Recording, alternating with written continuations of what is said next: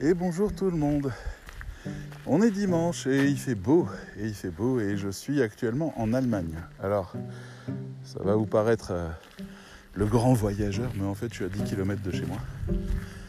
Euh, dans un parc, ce qu'on appelle un Wildpark en, allemand, et qui en fait est un parc animalier, comme il en existait beaucoup en France.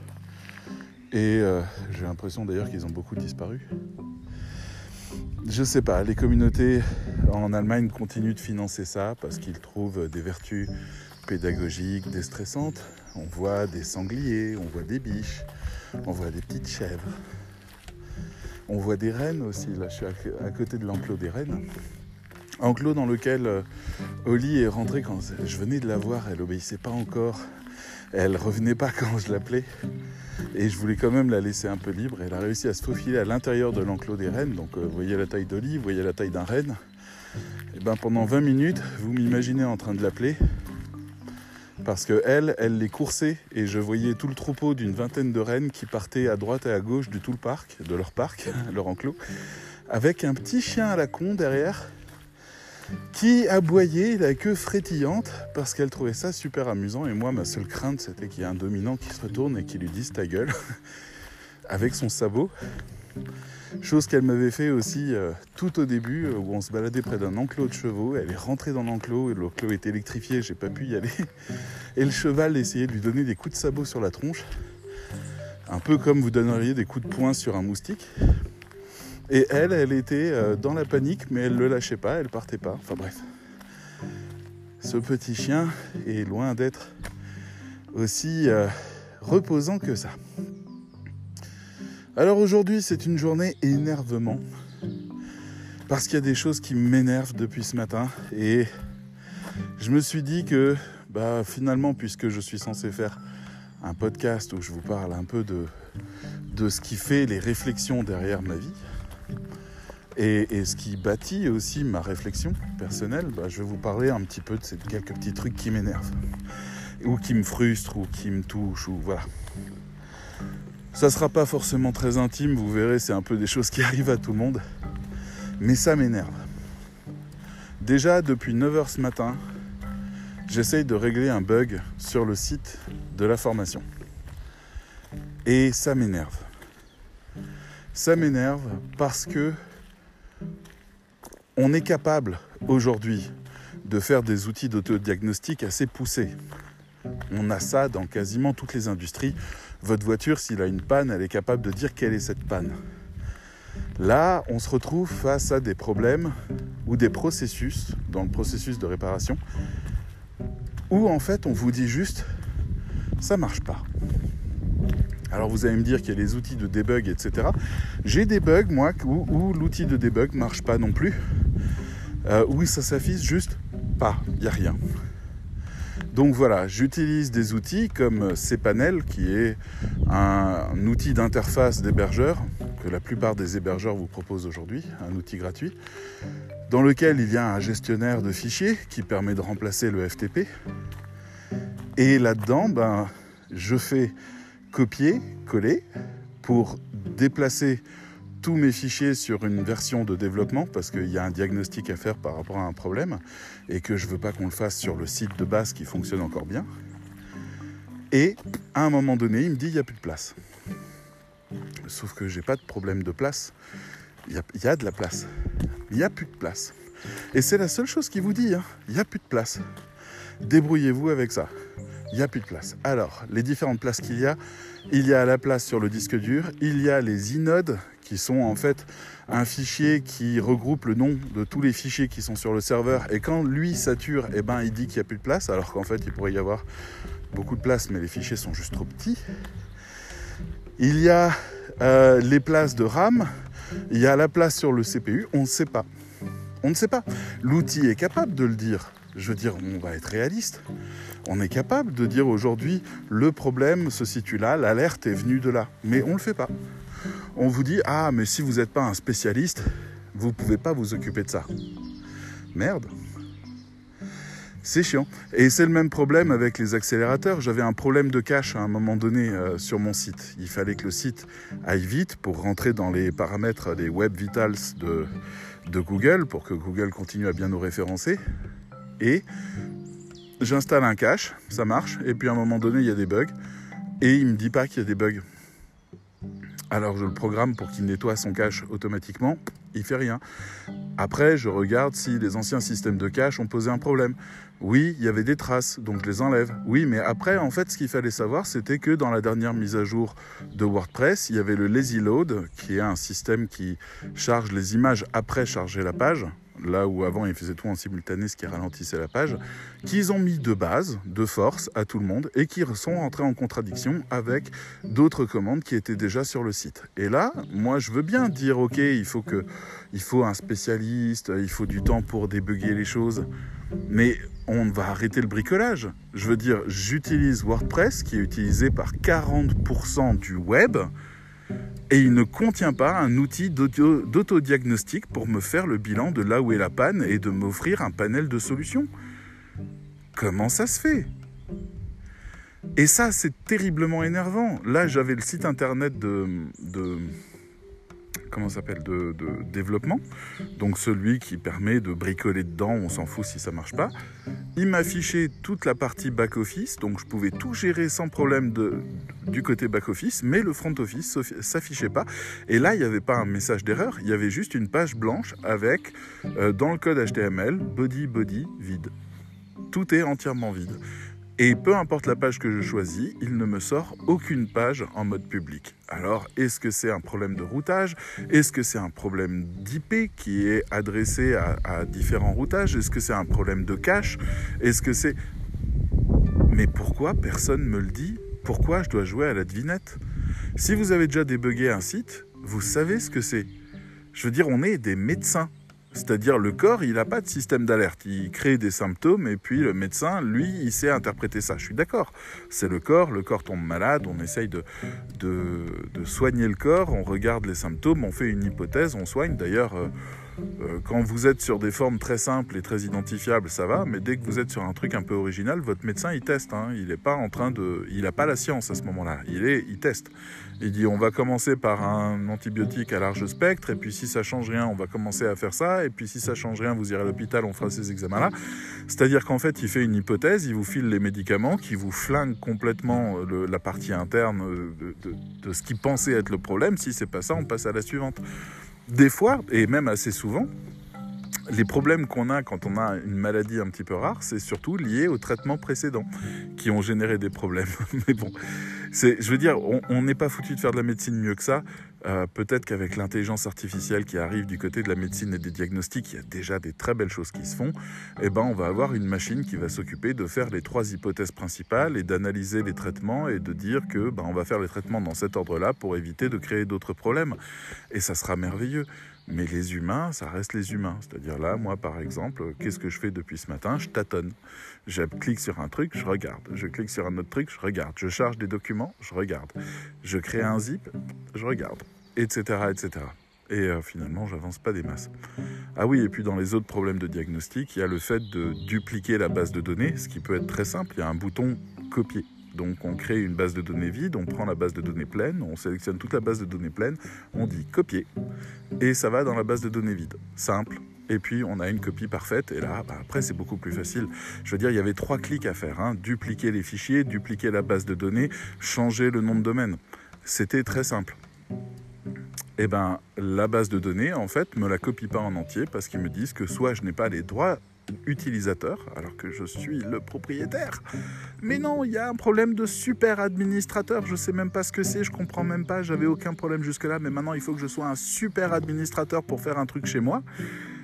Euh, et puis de l'autre côté, il y a des bases de données qui refusent de copier euh, parce que euh, il me dit qu'il les a déjà, mais en fait il les a pas. Bref, depuis ce matin, 9h, je suis là-dessus et j'en ai marre. Voilà, ça me fait du bien de vous en parler un petit peu parce que ça me rend fou le fait que qu'on en soit encore au stade du médecin de campagne euh, du 19e siècle à taper sur le ventre et à dire alors ça sonne comment? Et si je lui file ça, qu'est-ce que ça donne? Et si je fais ça, si je tâtonne, machin. Je veux dire, il, faut des diplômes en développement pour pouvoir soigner des, euh, des ordinateurs, ou, enfin des ordinateurs, pardon, des sites internet, ou, des applications, ou des fonctionnalités, ou du PHP, ou des trucs comme ça. Il devrait y avoir, il devrait y avoir tout ce qu'il faut pour que tous les modules soient testés, que tous les diagnostics soient faits, qu'on ait une base de données générale qui nous donne au moment du bug le mode d'emploi pour en sortir. Voire même nous, un module qu'on créerait et qu'on mettrait sur le site et qui s'occuperait de guérir le site quand il a un problème. C'est pas compliqué quand même. Et, euh, et on y arrivera. C'est juste que ça fait 30 ans qu'on est là-dedans et, et c'est toujours les médecins qui s'en occupent et nous on est là à chercher des ressources sur le web et à galérer. Bref, voilà. Ah. La deuxième chose qui m'agace, je suis en Allemagne, c'est le fait que personne porte son masque ici. Alors, euh, les Allemands ont dit qu'ils sont très rigoristes, etc. Alors peut-être qu'il y a une loi qui est passée, je ne sais pas laquelle, mais en tout cas, euh, il y a énormément de gens qui portent pas leur masque. Et moi, quand je porte mon masque, ils me regardent avec un petit air du genre euh, Ouais, t'as peur de nous.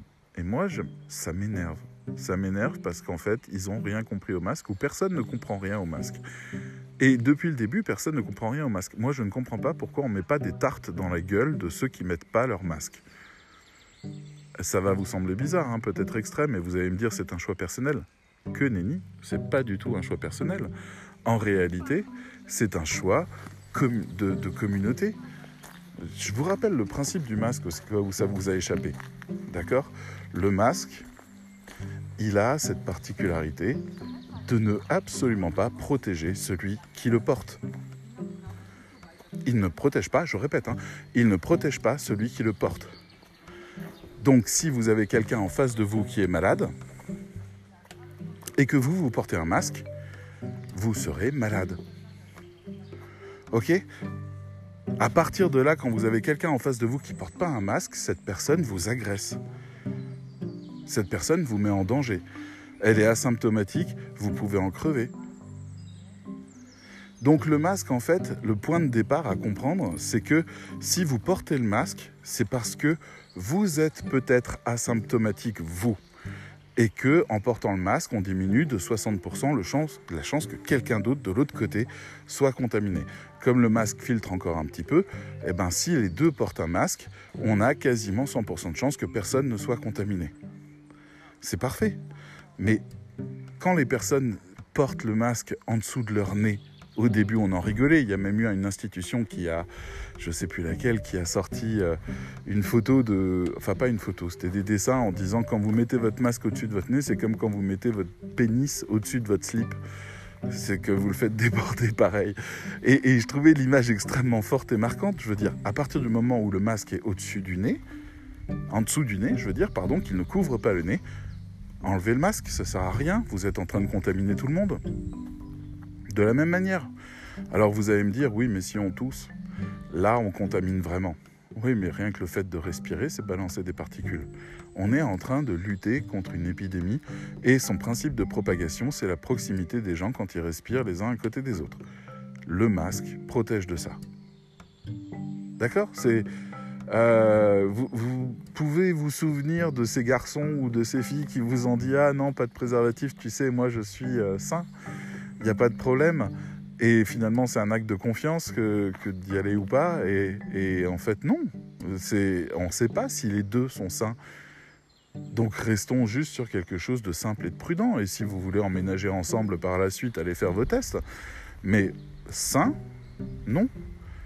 On ne fait pas la promesse qu'on est sain. Combien de fois j'ai entendu des idiots me dire non mais moi c'est bon, j'ai pas le coronavirus, c'est bon, tu peux, tu peux venir chez moi, viens déjeuner, viens machin.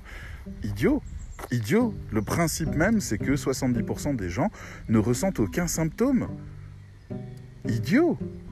Arrête de propager ça. Prends ton mal en patience, les choses s'arrangeront.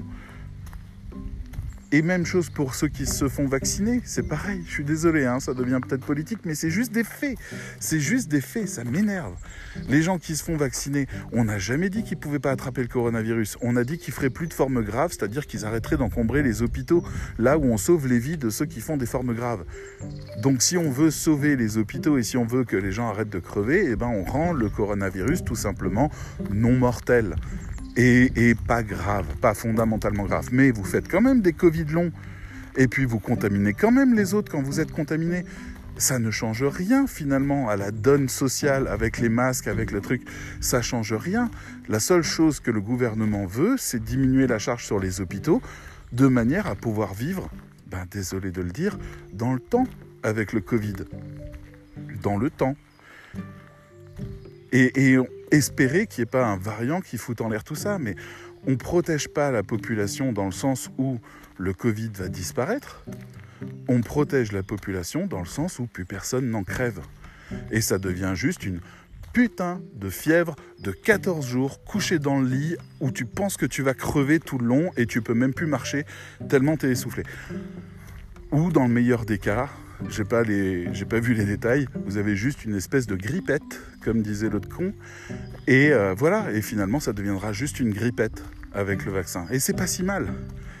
Mais le truc, c'est que oui, on, a besoin de plus de temps pour trouver un remède, c'est-à-dire dès les premiers symptômes, un petit cachet et ça passe.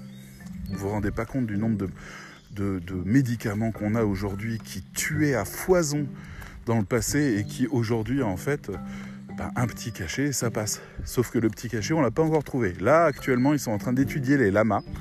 Ils se sont rendus compte que les lamas avaient un système immunitaire qui avait tendance à poutrer la gueule au coronavirus. Donc, ils sont sur le coup pour savoir si on va exploiter les lamas ou pas. J'espère qu'ils ont une manière de synthétiser les défenses des, lamas parce que sinon, euh, ça va être chaud pour les lamas. Si ça marche. Donc voilà, euh, ça m'énerve beaucoup l'ignorance des gens sur, euh, sur le, le coronavirus, le port du masque, la distance sociale. Ils sont là à manifester parce qu'on leur impose le masque. Ils ne se rendent pas compte que porter le masque signifie que c'est toi qui protèges les autres. C'est pas moche, c'est pas nul. Je le mets à chaque fois avec plaisir en me disant je protège les gens autour de moi, c'est social c'est courageux. Et puis tant pis, ça nous embête, mais c'est pas grave, ça sauve des vies. Donc je. Voilà. Allez, encore un petit truc qui m'énerve, j'ai entendu ça hier. C'est. Alors ça va être rapide, j'espère en tout cas. Euh, ça concerne le... les politiques. Tous pourris. Ça m'énerve les gens qui disent que les politiques sont tous pourris. Et je ne dis pas qu'ils ne le sont pas. D'accord euh, Il y a des questions de perspective, il n'y a pas d'excuses. Mais on entend là actuellement avec le conflit israélo-palestinien le fait que la France s'est pas positionnée pendant trois jours, le fait machin, ah tous pourris, il y a des enjeux, il y a tout ça. Oui, il y a des enjeux. Oui. Et oui, euh, c'est très compliqué d'être un politique, surtout dans les hautes sphères, parce que le imaginer que la France, on va essayer d'aller dans l'ordre, d'accord? Premièrement, sont-ils tous corrompus et pourris? Imaginez, on va prendre une ville déjà pour commencer. Une ville a des milliers d'entreprises, petites et grandes. Ces milliers d'entreprises sont en partenariat commercial avec d'autres pays, d'autres villes, euh, d'autres entreprises. Il y a également des associations qui ont leurs stars, qui ont euh, leur réseau, qui font partie de réseaux parfois nationaux, genre la SPA, par exemple, hein, c'en est un, mais c'est pas le seul.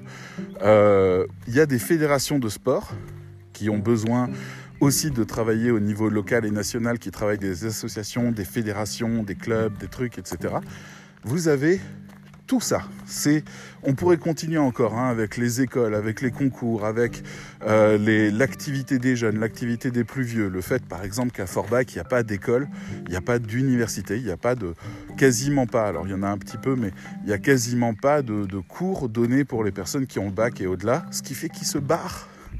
Donc on a une population où on a un trou entre 20 et 40 ans. On n'a pas. On n'a que des gens de plus de 40 et des gens de moins de 20 ils se sont tous barrés. Bah, c'est un problème politique. Donc, ce que je veux dire par là, c'est que un homme, ou cinq hommes, ou dix hommes, ou onze hommes, peu importe ce qui compose en fait votre board politique au niveau de votre ville, ne sont pas capables de faire des choix qui conviennent à tout le monde et doivent tenir compte de toutes ces interactions et de tous les enjeux de toutes ces interactions avant de prendre une décision. Maintenant, imaginez la même chose à l'échelle d'un pays. Ou d'une fédération qui est devenue un pays comme les États-Unis, où là, par exemple, on a Joe Biden qui crache à la gueule publiquement de Poutine, et là, on se dit, il y a un millier de transactions qui viennent de s'arrêter, un millier d'entreprises dont le cours vient de s'effondrer, un millier de, commerces qui ont explosé en vol, un millier de gens qui ont commencé à se battre entre eux. C'est totalement fou les conséquences d'une parole publique. Sont-ils tous pourris? Non. Mais ils ne jouent pas sur le même échiquier que nous. Quand ils doivent, par exemple, légiférer sur une règle toute conne du type il est désormais interdit de sous-payer les femmes par rapport au tarif médian des hommes. On ne le fait pas. On le fait pas. On se passe la balle encore et encore. On essaye de négocier. Hollande a dit Ah, mais c'est aux entreprises de négocier ça. Comme ça, il espérait que ça se batte directement dans les entreprises et que ça remonte au niveau national pour le mandat suivant. Ce qui faisait que bah voilà, les accords de branche permettaient de faire remonter des trucs plus vertueux par la suite. C'était une manière de passer la balle plutôt que de légiférer. Pourquoi personne prend cette décision-là? Parce qu'il y a des entreprises qui peuvent vaciller à cause d'une décision de ce type-là, parce qu'il y a des... Peut-être qu'il va y avoir une explosion des stages si on commence à faire ça. Peut-être que toutes les femmes vont passer à mi-temps. Peut-être que... On ne sait pas. Les conséquences peuvent être grandes. Et il faut un courage politique pour cadrer ça et obliger les gens à avancer malgré la difficulté qu'ils rencontrent à ce moment-là. C'est con. Et moi, je suis le premier à vouloir qu'il y ait une égalité absolument en tout. Moi, je ne suis pas féministe ou masculiniste ou quoi que ce soit, je suis égalitariste. je ne comprends pas pourquoi une modification biologique qui ne touche pas à l'intelligence euh, puisse euh, avoir un impact sur euh, la perception sociale. Je, me dépasse depuis toujours, ça me dépasse. Et je veux que ça, ça change, et je veux qu'il soit clair que les femmes n'ont pas à toucher 30% de moins. Et je comprends aussi qu'il y ait des débats sur des points de détail du type oui mais quand elle tombe enceinte, oui mais quand elle est malade, oui mais quand elle est machin. Ce sont des points de débat. C'est pas quelqu'un qui a raison ou qui a tort. Ça demande juste un réajustement, une réflexion intelligente autour de ça. Et ce sera bon. Et ça arrêtera d'être un argument pro ou anti. Et je me rends compte que les rois légiféraient et déjà eux tenaient compte de toutes ces choses-là et ne légiférait pas toujours comme il le souhaitait. Personne n'a jamais pu légiférer un peuple humain sans tenir compte de tout ce qui influence ce peuple humain. Bon, sont-ils donc tous pourris? Ah, quand on regarde dans les détails, la plupart du temps, on se rend compte que c'était une position obligée, ou c'était un message politique, ou c'était... Bref, ils essayent d'avancer. Et et oui, des fois, ils vont vers la simplicité, des fois, ils se font corrompre, ça arrive. C'est pas du tout aussi fréquent qu'on le pense. Mais parfois, on dit à un politique local écoute, euh, ton stade, on va te le financer. Par contre, tu nous laisses la petite zone industrielle là pour qu'on puisse poser notre entreprise et tu nous facilites la vie pendant deux ans. On ne paiera pas de taxes locales. Et il se dit peut-être que ce que les gens veulent, c'est un stade. Et on n'a pas les moyens d'avoir ce stade. Et ça, ça arrive tellement souvent. Est-ce que c'est mal? Est-ce que c'est bien? J'en sais rien. J'en sais rien, il faut recontextualiser. Mais bon, bref, voilà. Ça, c'est pour tous ceux qui disent que tout est toujours pourri et euh, qu'on ne voit jamais dans des partis politiques ou, euh, essayer de se battre ou essayer de créer un nouveau parti qui soit pas pourri. On n'a pas. On a juste des gens qui, en fait, sont des euh, comment dire. Agatha Christie appelait ça des paresseux intellectuels qui préfèrent les raccourcis au fait de passer du temps à creuser les choses. Dans certains domaines, je suis un paresseux intellectuel. Dans d'autres, euh, euh, ça m'agace d'entendre des gens tirer des conclusions à partir de rien juste euh, la tendance de ah mais en fait euh, là je suis pas satisfait donc je préfère dire qu'il est pourri, ça m'agace. Ça m'agace beaucoup. Deuxième partie, rapide peut-être. Est-ce que les politiques sont des fainéants Est-ce qu'ils font rien? Et la réponse est non. Ils ne font pas rien. Déjà de base, ils représentent. Et ça, ça peut paraître rien, mais si vous avez une chaîne YouTube où vous devez balancer des audios ou des vidéos ou même un podcast comme le mien, vous savez ce que c'est qu'être dans la représentation. Et ça peut déjà être un salaire en soi. Mais bon, mettons que là je simplifie un peu les choses. On a besoin qu'ils débattent, on a besoin qu'ils discutent, on a besoin qu'ils décident, qu'ils légifèrent, qu'ils prennent des décisions importantes, qu'ils aient une vision, etc. La plupart le sont. Bien sûr qu'il y aura toujours des... Comment on les appelle Les pantouflards? Les... C'est un nom comme ça. Je sais plus. Enfin bref, les gens qui profitent des mandats pour juste gagner assez d'argent pour pouvoir vivre. Et quand je dis assez d'argent, je crois que c'est Jean-Luc Mélenchon qui a 12 000 euros par mois payés euh, uniquement par ses différents mandats et ses anciens mandats, euh, anciens mandats de ministre. 12 000 euros par mois, merde. Il est de gauche, pourquoi il refile pas les trois quarts? Ah, je m'énerve. Bref, donc, euh, on, est, on est sur cette question-là. On est sur la question de comment en fait une loi se fabrique, par exemple. Comment un problème remonte? Déjà, nous avons des députés qui sont sur le terrain, normalement, qui représentent le terrain. Quand il y a un problème local, le député essaye de voir d'abord s'il peut le régler, participer avec les pouvoirs locaux à le régler. S'il n'y arrive pas et qu'il faut que qu'il y ait des instances supérieures qui se penchent dessus, alors il va peut-être pouvoir le remonter justement au niveau de l'Assemblée nationale ou au niveau de ses connexions avec le gouvernement. Ça peut être, comme on disait tout à l'heure, hey, mon pote, euh, tu me files ça, je te file ça. Euh, ou alors ça peut être, euh, il faut créer une loi pour protéger cette industrie, où il faut prendre des décisions spéciales, parce que le gouvernement ou l'Assemblée peut attribuer des décisions spéciales à certains types d'industries pour sauver des enjeux nationaux. Bon, c'est ce qui décide après comme enjeux nationaux ou pas. Et ainsi, donc, quelque chose remonte. Mais en même temps, si par exemple il y a des conflits euh, qui ont lieu dans plusieurs départements ou plusieurs territoires, eh ben, les différents députés peuvent représenter euh, la mandature de ce conflit et essayer de le régler. À ce moment-là, ils font des commissions. Donc, ils se retrouvent à différents moments et ils débattent ensemble de toute la situation. Ils ont également des gens qui travaillent pour eux, qui vont synthétiser tous les documents, qui vont faire des résumés, etc. Ils vont faire des commissions parlementaires dans lequel en fait ils vont établir euh, quel est le problème, comment le résoudre et quel est le texte de loi qu'il faudrait. Si tout va bien, eh ben ça passe par un premier vote qui va valider si oui ou non on essaye d'en faire un texte de loi.